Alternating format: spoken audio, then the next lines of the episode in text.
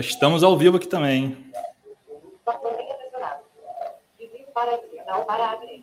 É.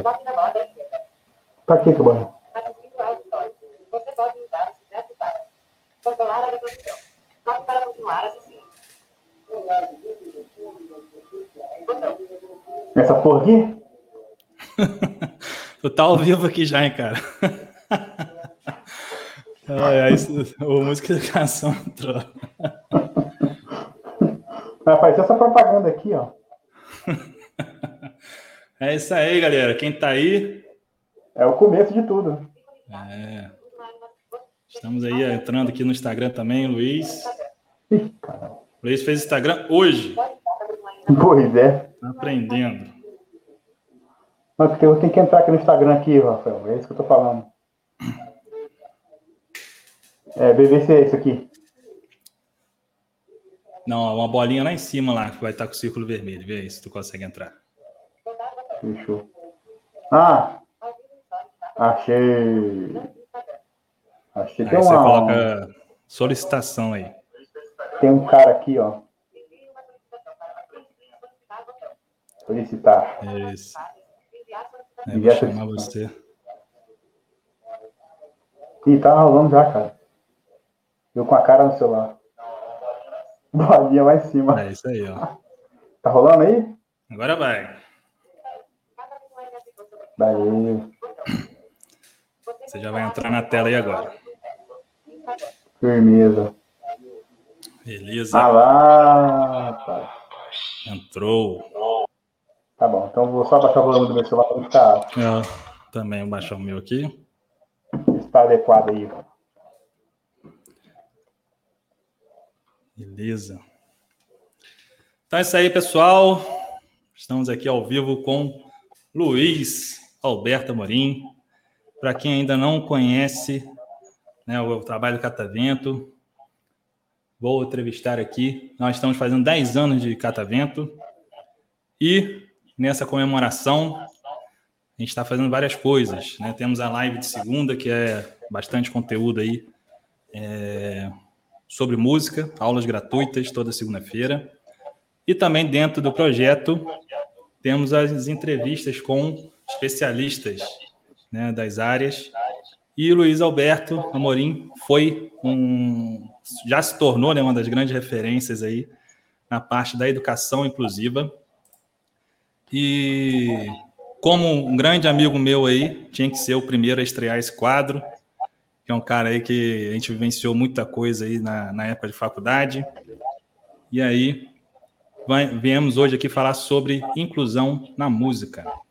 Também tive a oportunidade de trazer o Luiz, atualmente o Luiz mora em Curitiba, e tive a oportunidade de trazer no Música Educação, um festival que a gente fez em 2019, e foi um grande sucesso aí a, a palestra dele, né? muitas pessoas aí emocionadas aí ouvir a história do Luiz. E aí queria agora passar então para o Luiz se apresentar e falar um pouco dele para a gente como que é, é um pouco das, do, do que ele tem feito, do mestrado, do que ele está estudando e também para a gente já começar esse papo aí. Fala aí, Luiz. E pessoal, boa noite. Boa noite, Catavento. Boa noite, Música Tátil. Boa noite, Mundo. Primeiro, agradecer ao professor Rafael pela gentileza de me convidar, né?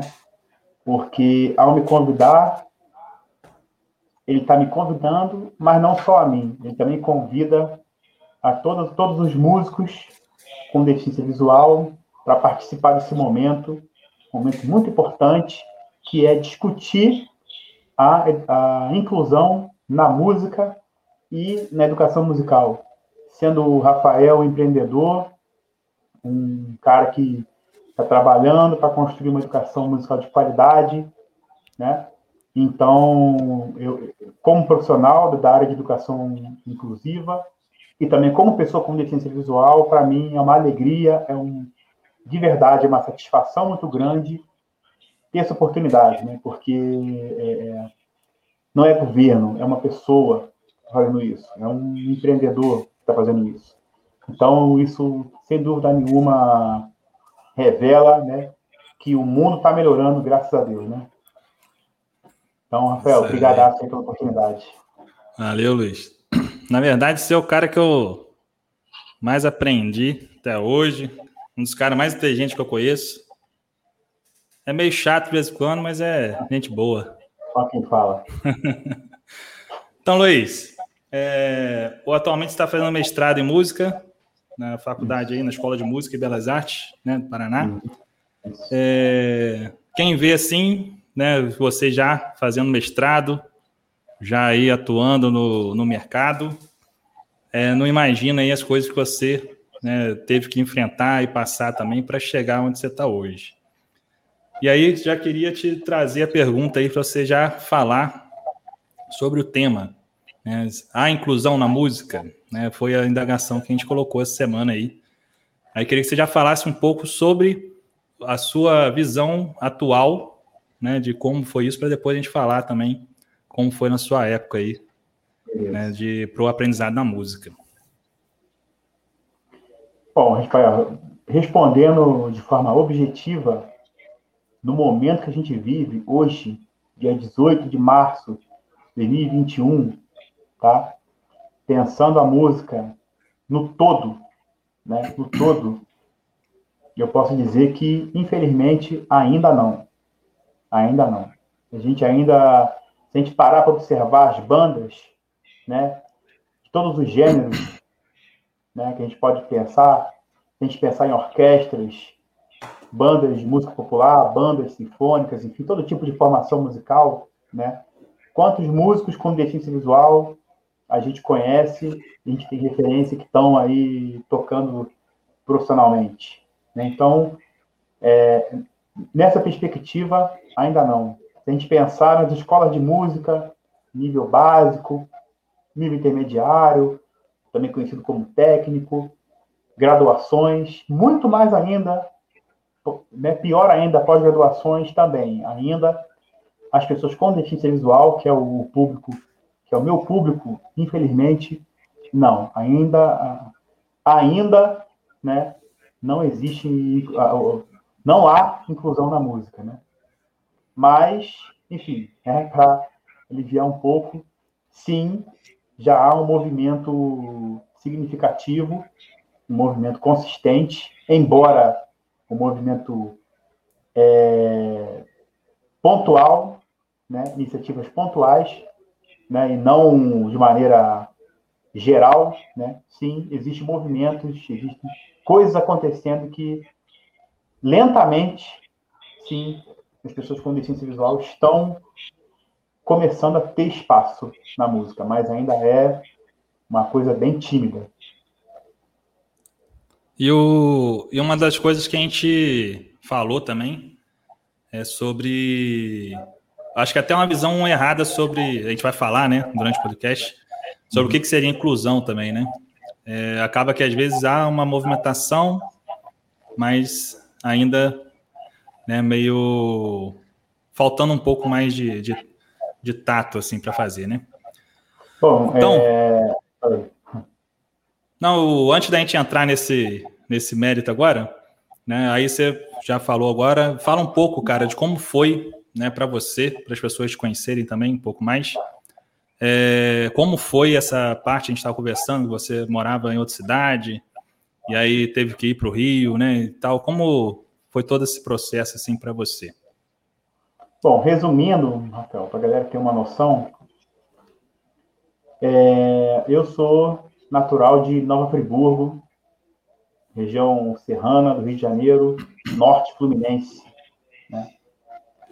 E com seis anos de idade, né, eu, minha família me levou para o Instituto Benjamin Constant, que é uma instituição especializada do governo federal de educação para pessoas com deficiência visual.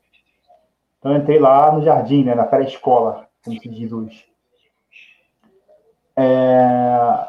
Enfim, por diversas questões do pensamento da época, pensamento dos, dos profissionais de educação especial da época, né?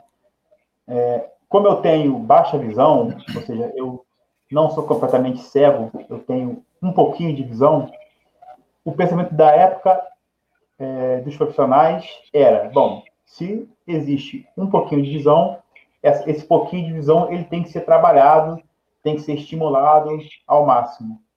Então, é, quando eu fui para a alfabetização, eu fui colocado numa turma, é, como se dizia na época, subnormal. Hoje se chama baixa visão, mas na época se chamava subnormal, visão subnormal.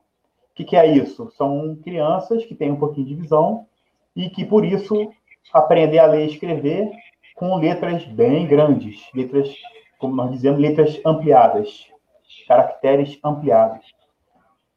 Para mim foi extremamente difícil, tá? Porque eu conseguia escrever, mas não conseguia ler. E, ou seja, eu entrei na alfabetização numa classe subnormal com sete anos, repeti, voltei com oito, repeti, voltei com nove. E aí aconteceu uma coisa, desculpa, eu vou contar essa história para a galera entender o que, que acontece, Sim. mas. É... Não, acho que é, mas acho que isso faz parte de toda a concepção mesmo, né? É começar Sim. a entender a, uma realidade que a gente não vivencia, né? Sim. Então, é, com, quando eu tinha nove anos, ou seja, no terceiro ano consecutivo de uma alfabetização, um colega meu de classe, Adriano Moser, ele foi. Também era sobre, também tinha visão subnormal, né, o termo da época, hoje nós chamamos de baixa visão, mas ele foi, ele foi transferido de, de classe para uma classe do sistema Braille, né, que é a, a leitura com os dedos, ou seja, a leitura com o tato, né, o braille. Eu fiquei com inveja do Adriano. Né? Eu, com 9 anos, fiquei com inveja, porque eu adorava o Adriano. Adriano era meu colega da época da pré-escola, do jardim da infância. Eu queria ficar com ele. Eu pedi para a professora, poxa, professora, posso ir também? Eu, enfim, isso provocou alguma coisa na professora. A professora, na época, a professora Ruth Strauss. Eu faço questão de, de, de citar essas personalidades da educação, especial para pessoas com deficiência visual no Rio de Janeiro e no Brasil? Ela então, por algum motivo, ela se sensibilizou e pediu, pediu a transferência. Só que isso era o meio do ano. Então eu fui, eu fui transferido para uma classe de Braille no meio do ano. Né? E foi uma ruptura, foi uma mudança muito grande, porque de repente, antes eu tinha uma professora com visão, que enxergava, né? que dava aula para nós para as turmas é, de visão subnormal, o termo da época, né?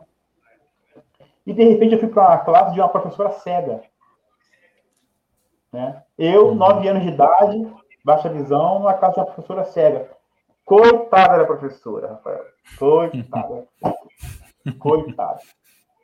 Enfim, eu não consegui passar, porque eu não consegui aprender o sistema Braille em tempo. Repeti pela quarta vez a alfabetização. 10 anos de idade na alfabetização ainda. Agora na turma de uhum. Braille. Botaram para mim uma professora mais rigorosa, né? Porque a galera já me conhecia também, né?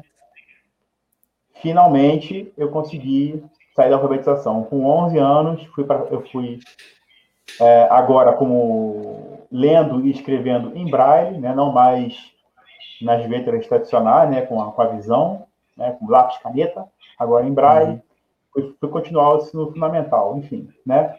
Coisas aconteceram, eu acabei o ensino fundamental, a oitava série na época, com 19 anos. Tá? 9 anos. Fui, pra, fui fazer o ensino médio, aí eu saí da escola especializada na deficiência visual e fui para o Instituto de Educação do Rio de Janeiro. Hoje, Instituto Superior do Rio de Janeiro, ISERG, da FATEC. Lá na, lá na, na, na. Meu Deus, naquela rua, gente. Marins Barros, na Tijuca. Né? Famoso estudo de educação. Anos Dourados. Filme da, da novela Anos Dourados, que é isso. Enfim, é, é, é, esse, esse é um momento importante, porque nesse momento eu fui, eu saí de uma classe especializada e fui para uma classe é, que hoje nós vamos chamar de classe inclusiva, né? Porque era, ali era uma escola não especializada, é uma escola regular, como se, o termo é esse. Ou seja, eu era o único deficiente visual numa turma de num, num colégio com 5 mil alunos. Uhum. Né? E, assim, é, foi um processo para mim muito rico, de forma geral. Teve muita coisa boa, mas também teve dificuldade, porque é, é eu vim de um mundo, entre aspas, né, de um mundo é, adequado para minhas condições, para minha realidade, para como eu sou. E fui para uma escola onde tudo era diferente, onde eu era diferente, entendeu? Onde os, as minhas maneiras de ser, as maneiras de agir eram diferentes. E eu não sabia lidar com isso, né? E ninguém sabia lidar comigo também. O, os meus colegas todos eram muito legais, muito legais mesmo, sendo sincero. Mas, né, é, é, é um processo que precisaria ter tido um suporte melhor do ponto de vista pedagógico, né? Enfim. Mas eu consegui concluir o segundo grau com 22 anos de idade, segundo grau. E aí, eu, nesse interim, eu estava também estudando música, na época tocando foto transversal, uh, já estava já almejando a graduação em música, então fui fazer um, um curso para me preparar, não era um preparatório, mas eu fui fazer uma, um curso no Conservatório Brasileiro de Música no ensino fundamental, lá na Tijuca, né? Eles me deram a bolsa, fui, fui me preparar lá, né? E consegui passar para o Conservatório Brasileiro de Música, onde eu tive a alegria de verdade de conhecer quem?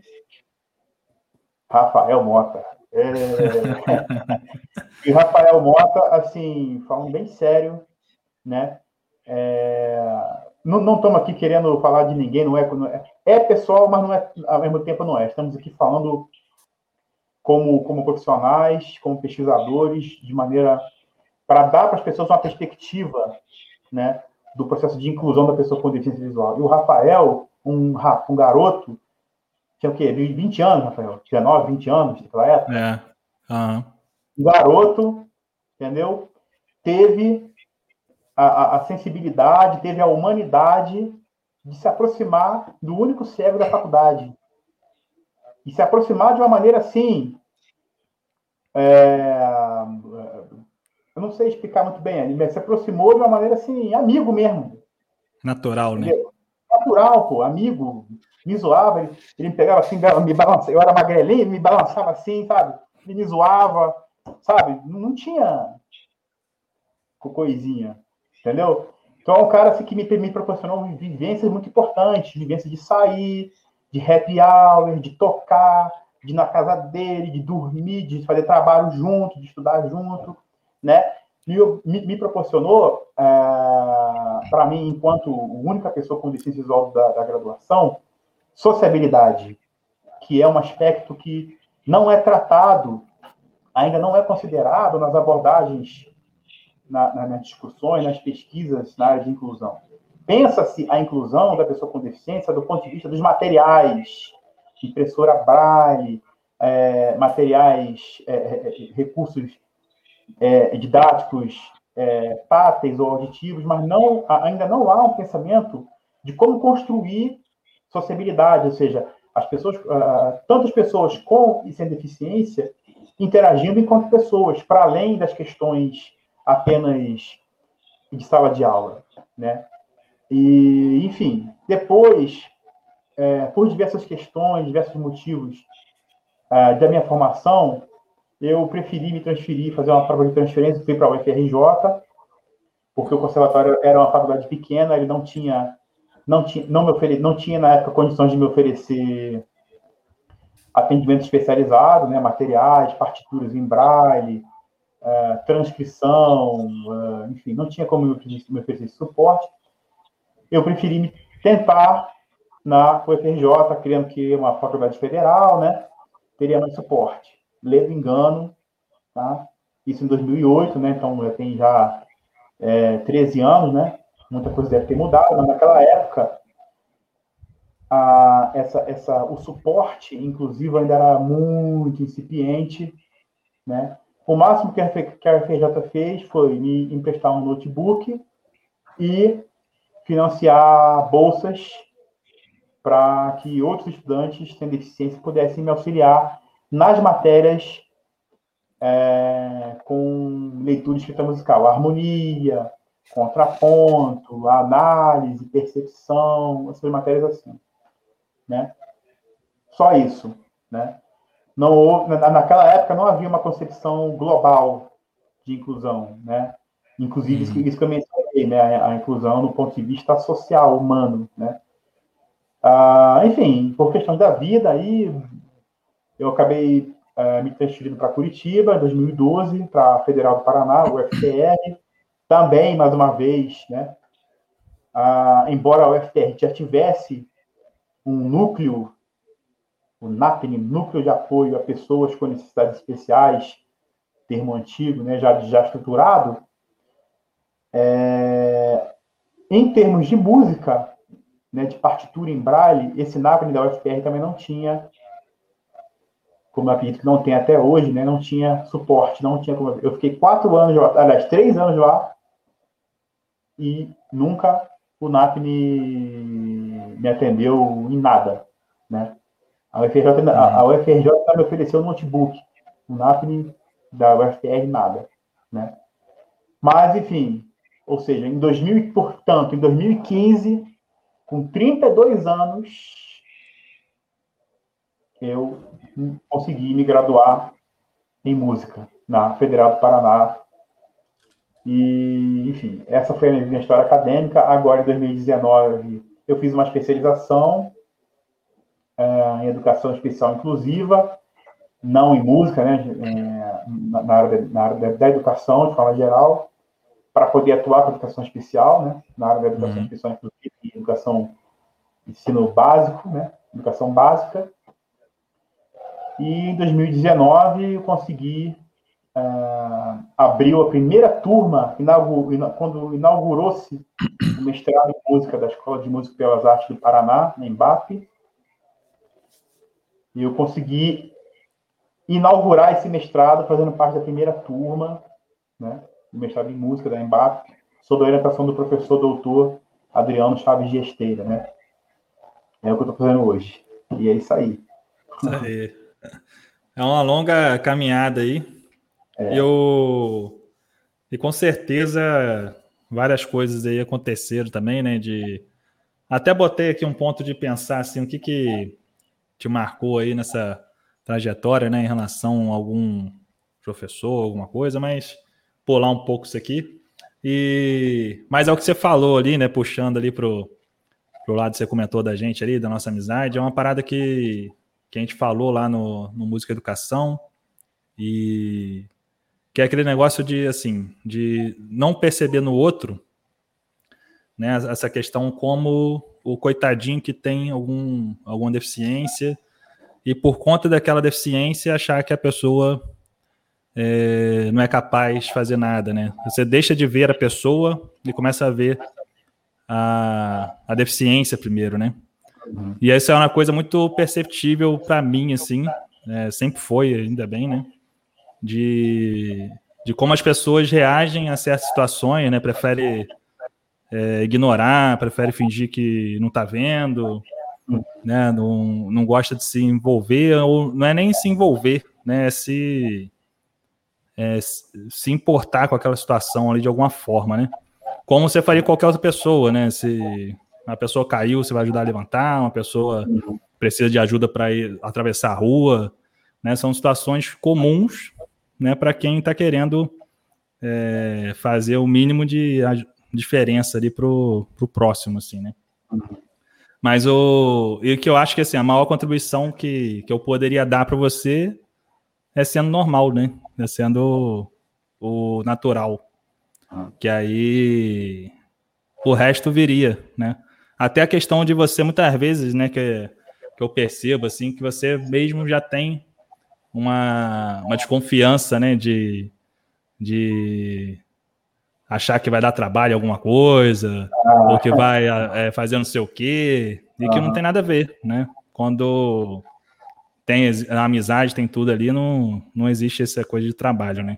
Faz parte. É, eu, eu, demorei, é, assim, esse debate, como você falou, é muito importante a gente trazer isso, porque o, né, o, o, vamos falar no contexto educacional. O estudante, ele não é só estudante, ele não existe apenas quando ele está no ambiente escolar em sala de aula. Né? O estudante, ele, ele, ele é um, uma, um, uma, uma, alguém que tem toda a sua, toda a sua vida, sociabilidade, né? E a pessoa com deficiência também é isso, né? E, e você falou essa questão da. Você falou várias coisas que eu estava pensando nisso eu estava uhum. falando, né? Por quê? Por conta de toda a, a, a dificuldade né, de, de compreensão da, da, sociedade, das pessoas em geral, né?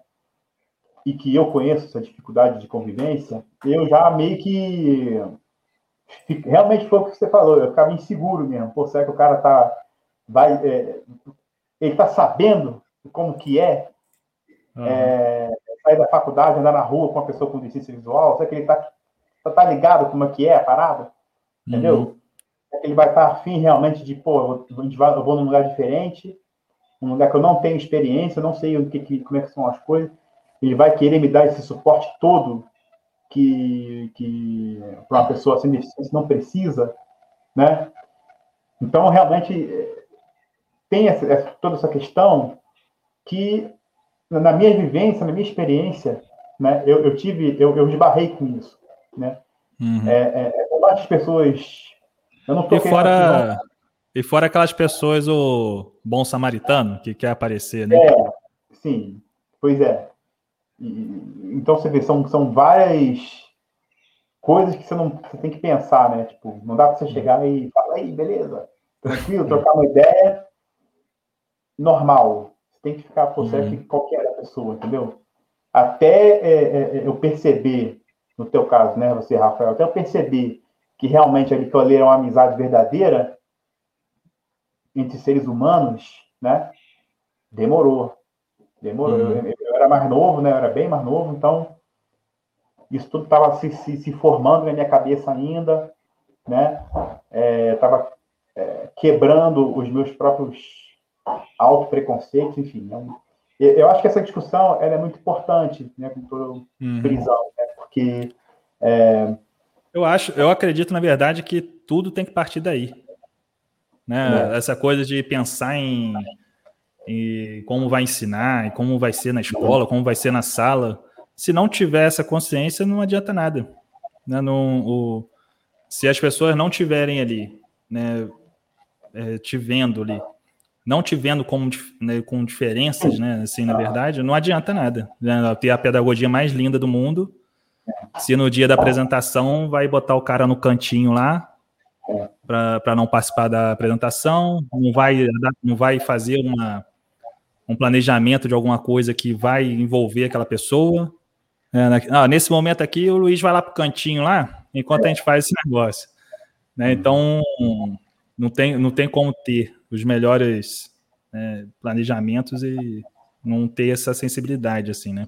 E outra coisa, Rafael, essa, é, é, tudo que a gente está falando são questões que, não, como eu disse, não são tratadas ainda nas formações, nas graduações, mesmo em pós-graduação em educação especializada, né?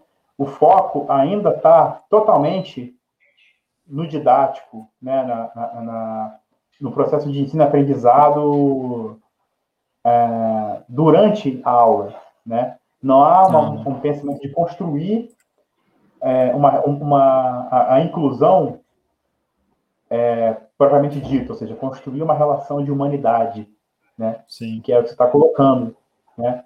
Então, é, é, como você falou, por mais, por melhor que sejam metodologias aplicadas, os recursos que são trazidos, se não, é, é se o professor, ele, enquanto líder, da, líder daquele processo, protagonista daquele processo, ele não percebe a pessoa com deficiência enquanto, enquanto apenas pessoa, enquanto ser humano, né?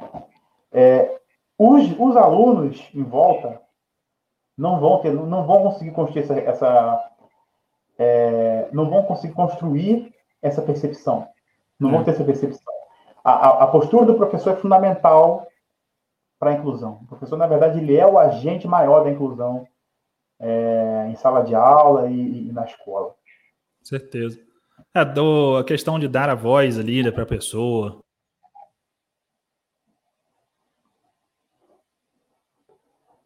é, é, Alô? É, dar situações de responsabilidade, né? São coisas muito. Peraí, Rafael, deu um, deu um bug aqui, cara. Volta na parada é... de dar a voz aí, por favor. Não, é, tinha, acho que caiu a conexão. Ah. Mas o. é justamente é, são essas coisas de essas pequenas coisas assim, né, de dar uma responsabilidade para a pessoa, ela ser líder de repente de, um, de uma atividade, uhum. ela poder falar, expor a opinião ali, não é aquela coisa de que a gente acabou de comentar assim, né? O tem várias pessoas mandando mensagem para você aqui, ó. Seu pai tá aqui. Oh. O Pedro aqui também mandou sobre a experiência dele na escola de música no Teatro Paiol. Olha só, Pedro, que massa. Fala, Pedro, beleza? O Michael aqui também estava lá no inicinho, não sei se o Michael está ainda Fala, aí. Michael. Galera, tudo mandando mensagem aí. Teve pessoas que falou que era sua aluna no projeto. Opa! Luiz é famoso, Nossa. rapaz. Ô, Luiz, aí tu falou comigo, cara, sobre essa questão da percepção da deficiência, né? Não sei se está atrelado a isso que a gente já está falando, uhum. mas o como que hoje aí tu tá atuando, né? É, tem participado de vários congressos aí e como está sendo essa, esse movimento para começar a mudar isso? É, para mim começar a mudar não, né? Começar a, a ter uma outra perspectiva, né? Olha, a, a, minha experiência aqui em Curitiba, ela está sendo bastante, é um exemplo, né? Curitiba, a, setor cultural de Curitiba, né? Setor musical de Curitiba está sendo para mim uma referência nesse sentido. Por quê? É, já pelo terceiro ano consecutivo eu tenho a oportunidade de participar de um festival importante aqui é, em nível de América Latina, que é a Oficina de Música de Curitiba, né? E essa oficina, ela tem, a, a organização da oficina de música tem realmente dado oportunidade, dado espaço, né, para a pessoa com deficiência visual se colocar. Né? Então, é, são duas oficinas que acontecem aqui, estou dando um exemplo né, da, da cada oficina de música. Né? Uhum. É, uma sobre partitura braille, outra às vezes, a primeira edição foi de musicalização e as, duas últimas agora foram de prática de conjunto. Né? E é, esse acolhimento da oficina de música tem permitido que a nossa palavra, a nossa orientação, seja colocada em prática. Né? Então, é, as condições das pessoas com deficiência visual são acolhidas. Por exemplo, ah, aqui a, a, as oficinas, os cursos da oficina de música ocorrem na PUC, PUC do Paraná. Né? E é um lugar que poucas pessoas com deficiência visual vão com frequência. Então, a, a oficina disponibiliza voluntários que vão no ponto de ônibus, buscam os participantes com deficiência visual, uh, ficam, alguns, né, quem pode, fica durante a, a oficina, durante o almoço, né, entre oficina e outra, dão suporte no almoço, porque é uma grande dificuldade nossa, nós, pessoas com deficiência visual, são os self-services. Uhum. self-service. Né? Como é que faz? Ainda mais se estiver cheio, às vezes não tem garçom suficiente, fica lá esperando com horário. Então, os voluntários aí dão esse suporte. Né? E uma coisa muito importante que tem acontecido, aconteceu nas duas últimas edições, é que a oficina de música ouviu o meu pedido, né, por um, um, um espaço, né, um momento, não, onde não só a, a, oficina inclusiva pudesse participar, mas todas as oficinas de música popular pudessem participar, pudessem ter a oportunidade de mostrar seu trabalho, né, mostrar um, a produção. Então, o Teatro Paiol, que nem o Pedro comentou, hum. é, um, é um teatro aqui da, aqui da cidade. É um equipamento cultural, né? onde artistas importantes tocam quando vem a Curitiba. E eles, eles abriram o Teatro Paiol para as turmas de música popular brasileira poderem tocar. E uhum. a nossa foi a primeira. Né? E isso foi um, um, um pedido que eu dirigi né? Porque foi uma experiência que eu tive no Festival de Música de Cascavel, um outro festival muito importante que a gente participa, aonde todas as turmas tocam e a nossa, né, a, a, a turma de educação inclusiva toca. Né?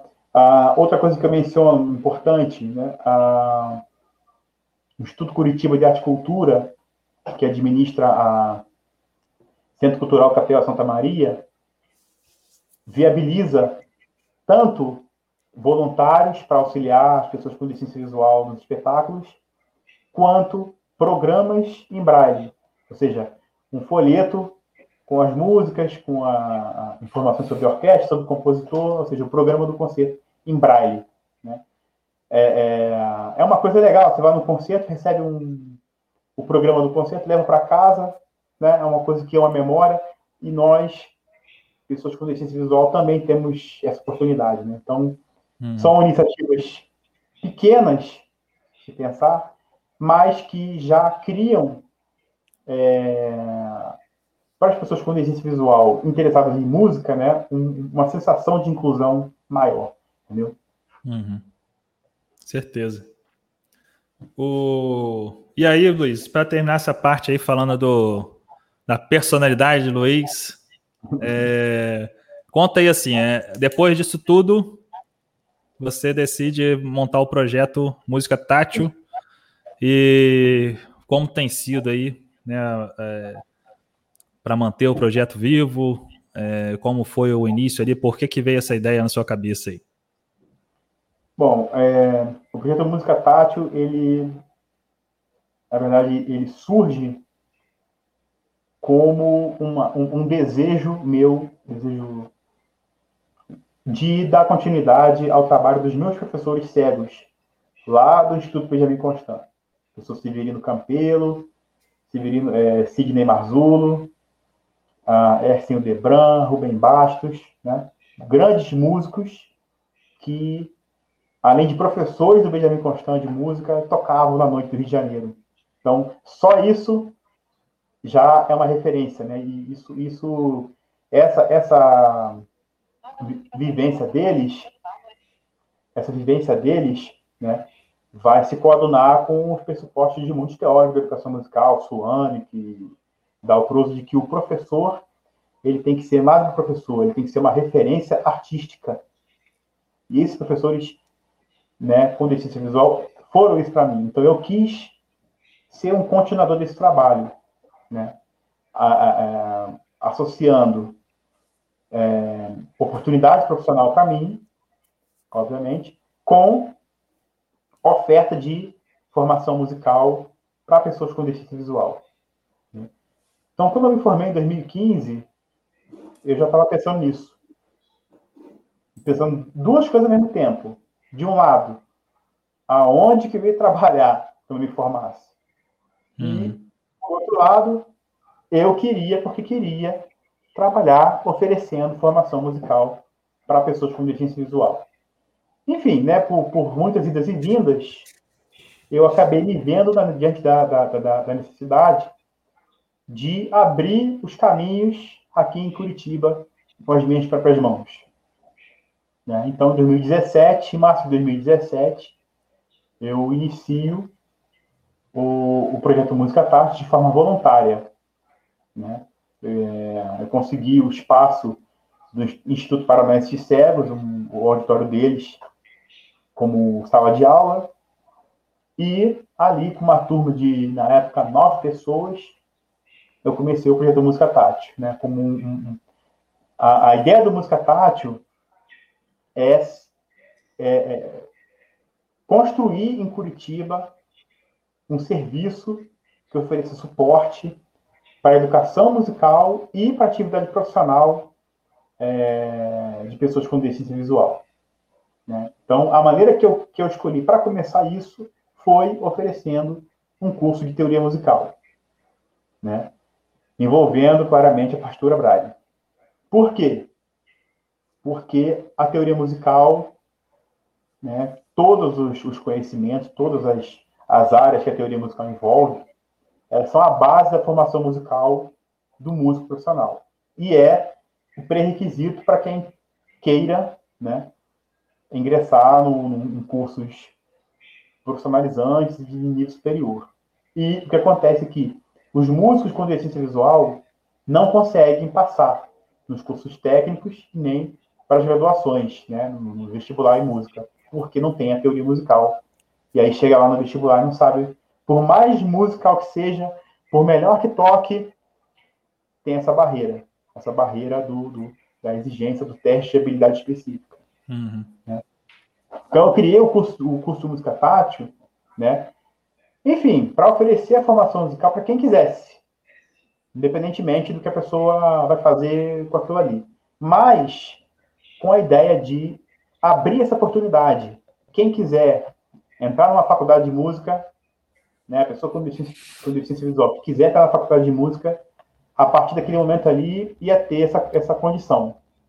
Né? E não à toa, é, uma das nossas ex-alunas, a Débora Toniolo, já está fazendo licenciatura em música na PUC. Né? E temos um outro ex-aluno, o Aldrin Lima, que está se preparando para fazer o vestibular da Federal do Paraná. Né? Então, seja, é, que maneiro. Um dos objetivos do Música Tática está tá sendo concluído. Né? Muito bom. E, e, desde lá até aqui, né, o Música Tática é, é uma iniciativa modesta, não tem a ambição dele é uma ambição de, de consistência, né? É, consistência. Então, é um curso de teoria musical para pessoa, para jovens e adultos. Então, tem todas as suas peculiaridades, como educação de jovens e adultos, né? E esse música tátil, ele também se articula com toda essa questão que eu falei anteriormente da construção de um contexto cultural inclusivo na cidade. Então, enquanto projeto, a gente vai em concertos, a gente vai em shows, né? É, a gente organiza, nós organizamos dois recitais em 2017, 2018, né? 2019 não deu porque começou a pandemia.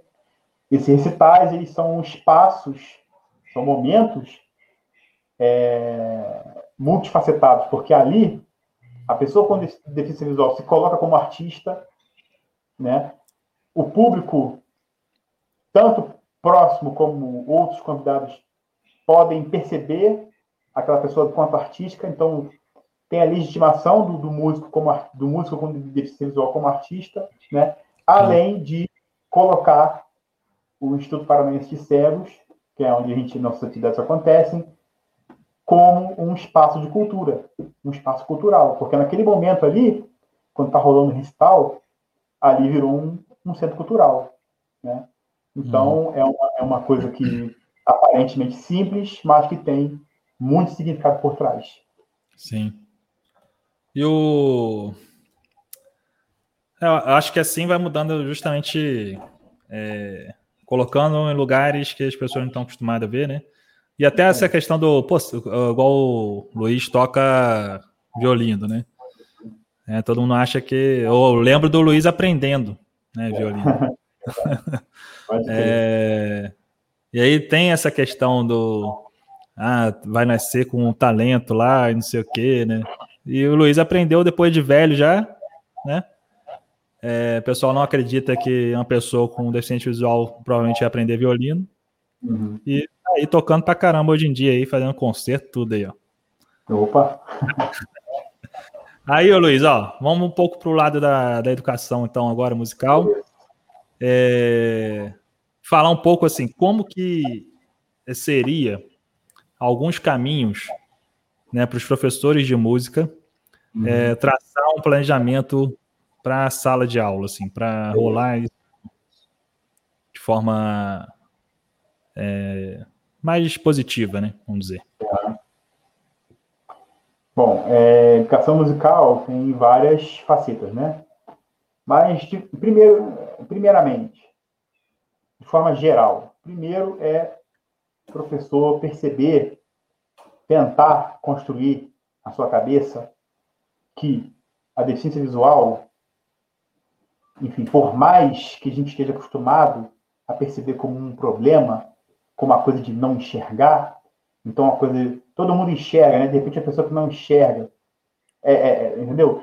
Por mais que seja complicado, mas tentar perceber a deficiência visual ou, ou seja, a coisa de não enxergar ou enxergar pouco, não como um problema, mas sim como uma característica, tá? Então, a primeira coisa é perceber a coisa de não enxergar ou enxergar pouco como uma característica igual a pessoa que é alta, pessoa que é baixinha, tem mão pequena, tem mão grande, não sei o que, não sei o que, que ninguém é igual. Então, perceber dessa maneira, tentar construir isso. Óbvio, não é do dia para a noite, é experiência.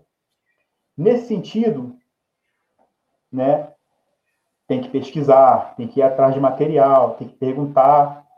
Se tiver acesso, perguntar para professores que trabalham com pessoas com deficiência visual, mas o que, que seria?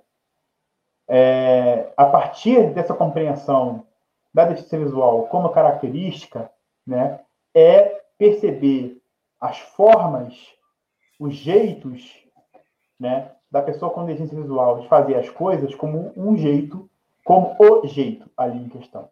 Por exemplo, é, você vai ensinar um instrumento para a pessoa com deficiência visual, cego ou com baixa visão. A pessoa não vai ter como copiar visualmente o que você faz. Então, você vai ter que né, desenvolver, e quando eu falo desenvolver, é com a experiência mesmo, a habilidade de direcionar a mão da pessoa. Né? Não só colocar a mão da pessoa no instrumento, mas você vai ter que construir um direcionamento. Né? O seu cérebro se conecta com o cérebro da pessoa através das mãos. Né? Quando uhum. você dirige a mão, quando você orienta um dedo, quando você direciona um movimento, uh, uma postura, essa postura ela tem que se construir corpo com corpo. É o seu corpo como professor construindo o corpo do, do, do aluno como instrumentista. Né? É, cri... não... Talvez criar algumas, alguns parâmetros ali, algumas é, informações ali também, né? Ajudar o, a pessoa a, a, pegar essas informações, né? Eu penso no violão aqui, você está falando aí, eu pensei no, no, caso do violão, né? Do esse dedo aqui, o que está próximo daquele dedo, o que que é, sim, certeza. Assim, né? É, o instrumento, né? Ele o instrumento e o professor são as duas referências. Não existe outras referências. Né? Então, a explicação ela se constrói com o corpo e com o instrumento. Né? Então, é, a palavra, a, a, a, a, descrição, ou seja, você explicar para a pessoa o que, que tem que fazer com palavras é muito importante, porque a pessoa, pessoa não vai é, é, é, ter acesso a você visualmente. Isso é uma coisa, né? É, em questões, outras matérias. Canto, por exemplo, também. Canto, seja canto individual ou coral, né? Também. Todas as técnicas, elas têm que ser transmitidas através do contato físico, sim tá? Sim, tocar, né? enfim, é muito importante criar com a pessoa uma relação de confiança, né? Uma relação, porque é aquele negócio, né? Tocar no corpo do, o corpo do outro é uma dimensão sensível, né? Uhum. Então, tocar no corpo do outro é uma coisa que tem que ser construída, né? É, negociada, explicada. Posso tocar em você? Posso pegar na sua mão? Posso direcionar o seu braço? Sempre assim. Uhum. Nunca assim, não é que é nunca, né? Mas, tipo, para você chegar e manusear alguém, tem que construir uma, uma confiança. Então, sempre o pedido é, é a, de licença é importante. Corpo, é, é, no canto, isso é muito importante, né? Você vai mexer no rosto da pessoa, tocar no rosto. O rosto é um lugar sagrado, né? Uhum. Tocar no rosto do outro é uma coisa muito complicada, né? Então, é um, uma construção. Posso tocar no seu, posso tocar na sua bochecha, vou tocar no seu. Nas primeiras aulas vai ser isso, hum. mas depois você vai construindo essa confiança e já vai ficar mais fácil. É... Ou, ou você pede para a pessoa tocar em você. Toca no meu abdômen, toca no meu peito, toca no, né, toca no meu. E, e faz parte. Uhum. Tá? O, o tocar, o, o, a relação tátil faz parte. É, e, e, e, matérias teóricas, né? matérias teóricas é também é um trabalho de construção. por parte do professor, né? Mas é tentar pensar a transmissão do conteúdo, vamos dizer assim, somando de maneira inclusiva, um somatório. Sim, você vai botar seu material no quadro, sem problema nenhum, sua partitura, seu exemplo, mas no seu planejamento de aula pensar como que eu vou descrever o que está no quadro, né? Você quer passar um uhum. ditado, um, um solfejo, professor com licença visual, por exemplo. Uh, é muita informação, né? Mas enfim, eu estou dando um panorama. Sim. Ou você manda o solfejo antes, ou você se planeja para ditar o solfejo na hora para a pessoa. Uhum. Né? E aí é o momento que você vai colocar na sua sala de aula a musicografia braille, ou seja, a partitura em braille. Os outros alunos vão ver isso. Essas, essas coisas são muito importantes, porque elas, essas coisas, no fluxo, o fluxo delas vai construir a relação de inclusão com os outros alunos, entendeu? Sim. Inclusive até ajudar, né? Também nisso, né? De, na hora da, de fazer, né? Talvez. Certeza. Alguém o... pode, pode pedir. É.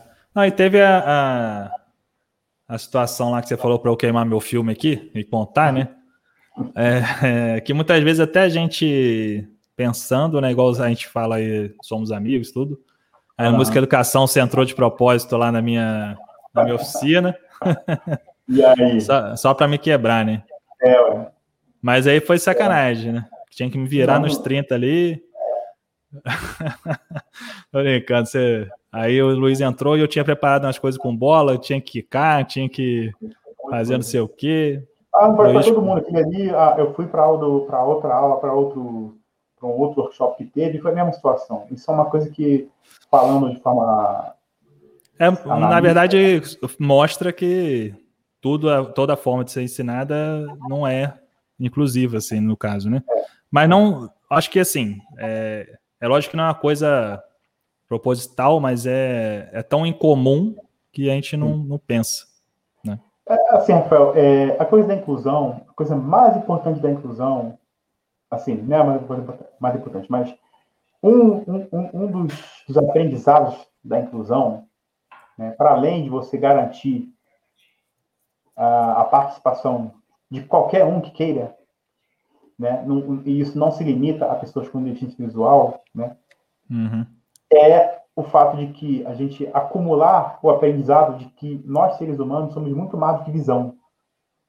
Nós também uhum. temos tato. E, e, e, as práticas, os, os métodos ativos de educação musical, eles, embora se dirijam para a construção da, da, da percepção musical, né, eles se constroem em cima da visão. A visão ele é, ela é o sentido mediador. Hum. E não outros. Né? A gente, a, a, esses métodos, a maioria deles trabalha com a visão como elemento mediador. O tato, ele não é um sentido, por exemplo, que faz parte da, dos métodos ativos. Hum. Entendeu? É, é, é, o tato é usado para segurar as coisas, é de maneira utilitária, mas não de maneira analítica. Né? Você não, ninguém aprende a usar o tato para, por exemplo, o que, que o Braille te ensina? Muito mais do que um sistema para cegos, o Braille é uma forma de você ler com os dedos. Não só com os olhos, você pode ler com o dedo, você pode ler com o olho e com o dedo ao mesmo tempo. Uhum. Duas formas de leitura. Ou seja, é ampliar as possibilidades multissensoriais da pessoa, seja ela com ou sem deficiência. Isso é, isso é esse é o maior alcance da inclusão, é, uhum. é, é diversificar e aumentar o potencial humano. Isso aí. o... Eu acho que a gente já estamos chegando aqui a 54 minutos de, de conversa. Uhum. É... Também, ó, quem não segue ainda o Música Tati aí, que criou hoje o Música Tati para poder fazer a live no Instagram. Hoje no Instagram, verdade. Ajudar o Luiz aí algumas coisas. então vai lá seguindo lá. E acho que é isso aí, Luiz. Quer falar mais alguma coisa para encerrar? Olha, é... ficou faltando algum, algum ponto. Aí, eu, na verdade, eu quero puxar aquele negócio, né, cara, de a gente dá continuidade a isso daí, né? A parte da. A gente sempre trazer, se possível, aí, ou você mesmo para falar mais sobre isso, de coisas mais específicas, ou pessoas também que você indique aí, fazer parte da gente aí, a gente começar a trazer mais à tona, né? E... Bom, é... puxar o Diz aí para mim, então. De novo, né, para cumprimentar e parabenizar o Rafael, professor Rafael, através do Catavento, né, por, por ter essa visão, por ter essa perspectiva dentro da sua filosofia de trabalho institucional, né, de inclusão, de ter né, é, isso em perspectiva, ter a inclusão em perspectiva. Né, a, a Rafael trazer a experiência dele pessoal para o profissional dele. Né? Aquele chope que a gente tomou hoje virou trabalho. É. Né? Inclusão toda. Então, parabenizar de verdade e, e, ao mesmo tempo, conclamar professores, escolas, faculdades. Não precisa fazer de um dia para o outro, gente. Construir a inclusão. Ir atrás, trazer pessoas, aprender. Ninguém nasce sabendo, não, gente. Tá? Mas também não dá para ficar se escondendo atrás do, do, do, ah, não sei, ah, nunca lidei, ah, ah, ah, ah. Entendeu? Vamos, vamos construir um mundo melhor para todos nós. Porque a inclusão é isso, é construir um mundo melhor para todos.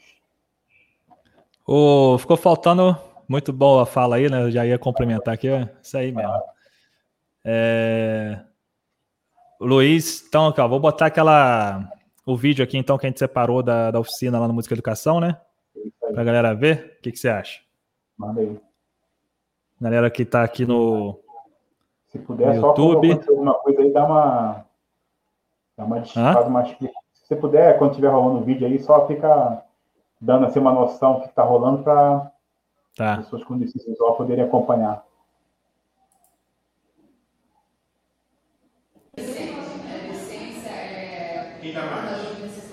Primeira cena aqui. Então é a sala de aula com o Luiz reunido ali com as pessoas ali em círculo, né? E nessa hora ali, Luiz, o que, que você estava pedindo para as pessoas ali? Você lembra? Tá. Acho que era para a galera explicar o que, que as pessoas pensam sobre a pessoa com deficiência visual. Acho que é isso. A visão, né? É. Ah, falei, mandei mal nessa hora.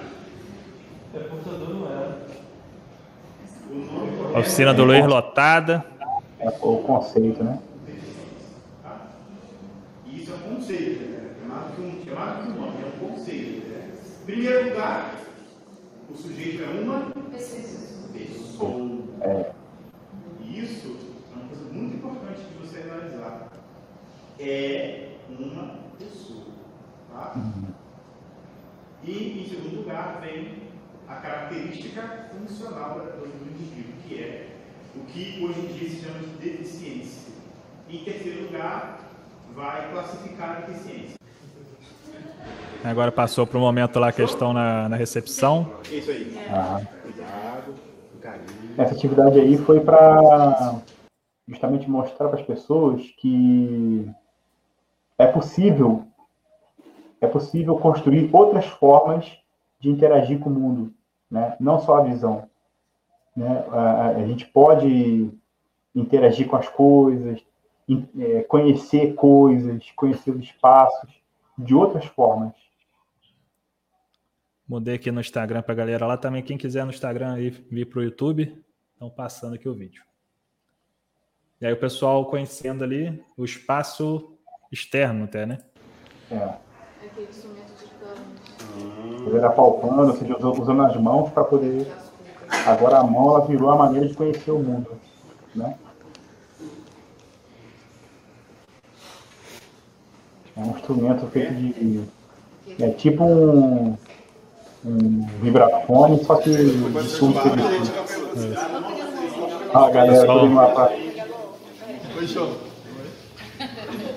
Indo para o auditório do, do evento, apalpando.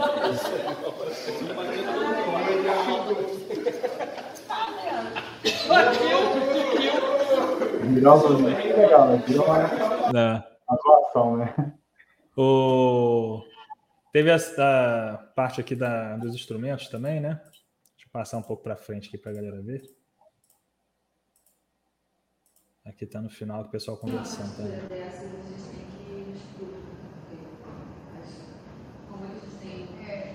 eu quiser fazer uso de alfabetizar não cego com a, a, a escrita eu preciso imprimir. Primeiro você aprender. É, sim. Você aprender, você precisa. É. Eu, Luiz, e você, o que, que você tirou desse, dessa participação aí do Música Educação, cara? O que, que foi legal para você, assim? Pro... Bom, primeiro que essa, essa experiência foi a primeira vez que eu dei aula, que eu trabalhei com professores de música e com licenciandos, né? Enfim, professores de música de forma geral, né? Independente do nível. Ele tinha vários... É, é, tinha profissionais que atuam em, diversos níveis de educação musical, né? Então, foi a primeira vez que eu trabalhei com professores. Então, eu tive que... É, foi uma experiência de sistematizar, ou seja, de você pensar a, a, a minha experiência, eu como professor, agora eu vou compartilhar a minha experiência com outros professores.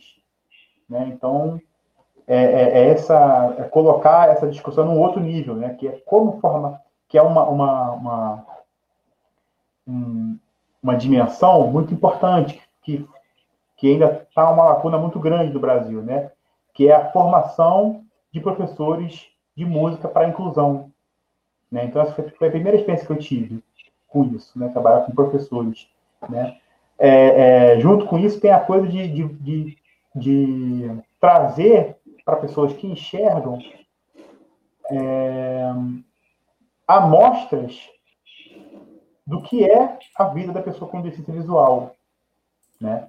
Tentando, num, num, num pensamento de tentar desconstruir é, ideias equivocadas, né?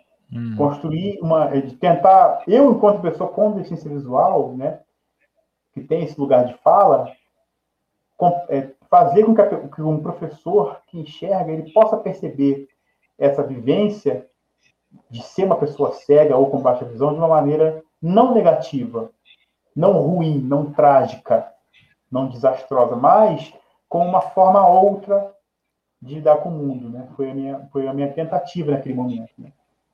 Sim. Então, é um, é um nível de é, reflexão pô... muito alto, né? Que a gente alcança. É, inclusive, eu, na faculdade, muitas vezes o professor que vai falar disso não tem é, deficiência, não tem. Né? É, isso é, uma, é. uma, uma, característica, Rafael, assim, que você tocou muito, muito importante, assim, né? Porque é, se você vai acompanhar meu raciocínio, tipo assim, o professor de, vamos dizer aí, de percepção musical, solfejo, vai, ou de instrumento, uhum. Ele ensina uma coisa que ele usa no dia a dia dele, ele é músico. Já o professor, no, no caso aí, né, a maioria aí, que trabalha com pessoas com deficiência visual, eles ensinam técnicas que eles não usam. Entendeu? Uhum. É igual o, o, digo assim, eu, eu vou dar aula de violão, sendo que eu toco violino, pô. Sim. Entendeu?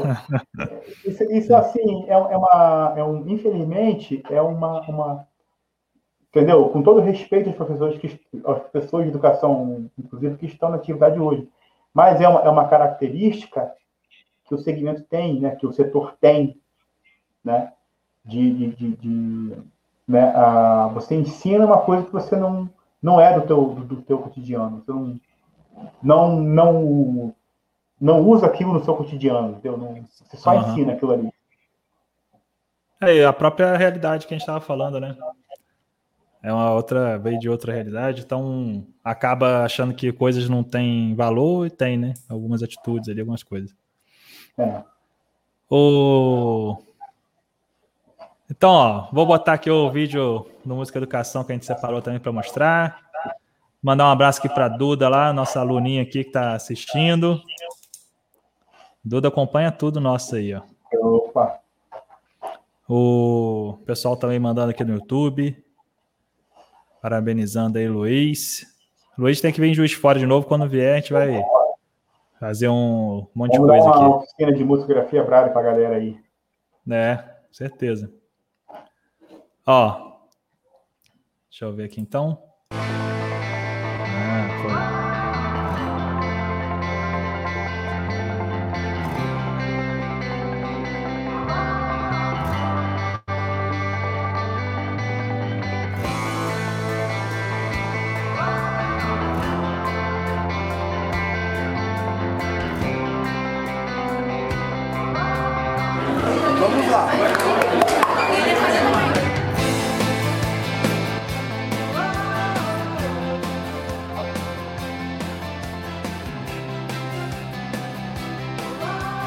Escrevendo aqui né, o, o vídeo, cenas aí da, do Música Educação. Luiz apareceu ali já de blazer, cara arrumado. Ah, é, né? Tá aqui. Cara mais bonito da, do evento ali. Tem que estar tá no Deixa nível, eu botar. Né?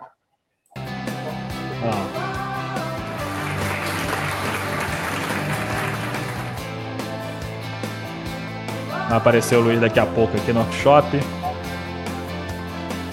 É a cena da bolinha que o Luiz ficou perdido na bolinha. Porra, Falou assim, Luiz, tá vendo a bola? Não, Luiz? Pô.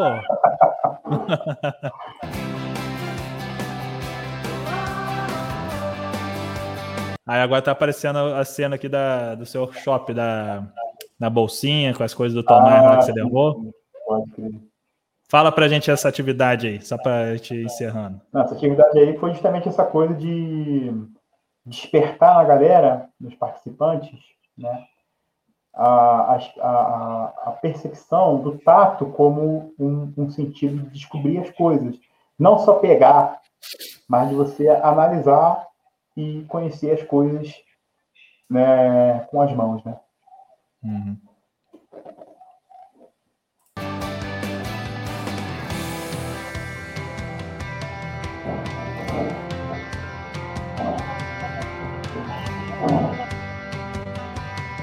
Teve a participação da Adriana.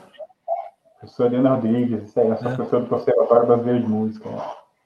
Marcos Medeiros, Luiz, Mayumi e o Maurício do Barbatux. Foi muito bom. Vamos fazer, vamos fazer um outro aí de novo. É isso aí. É... Luiz, brigadão então por ter aceitado aí a, a nossa entrevista, nossa conversa. E aí marcar novamente para a gente fazer isso mais vezes. É, e esperando sua visita aqui para a gente dar uma volta aqui em Juiz de Fora. E Valença também. É, Rafael, assim, ó, é muito bom, sinceridade, muito bom. Eu tô me sentindo aqui do teu lado, cara. É. Verdade, tô me sentindo. tô com, a, tô com a sensação, assim, de estar tá em Juiz de Fora, de estar tá naquele, naquele astral, entendeu? É, você, a Bianca, Tomás, entendeu? Todo mundo, os professores, todo mundo, é, é, traz de novo essa energia. Foi para mim um momento muito gostoso, foi uma vibe muito boa. Então, assim, pessoalmente falando, cara, valeu mesmo. Beleza.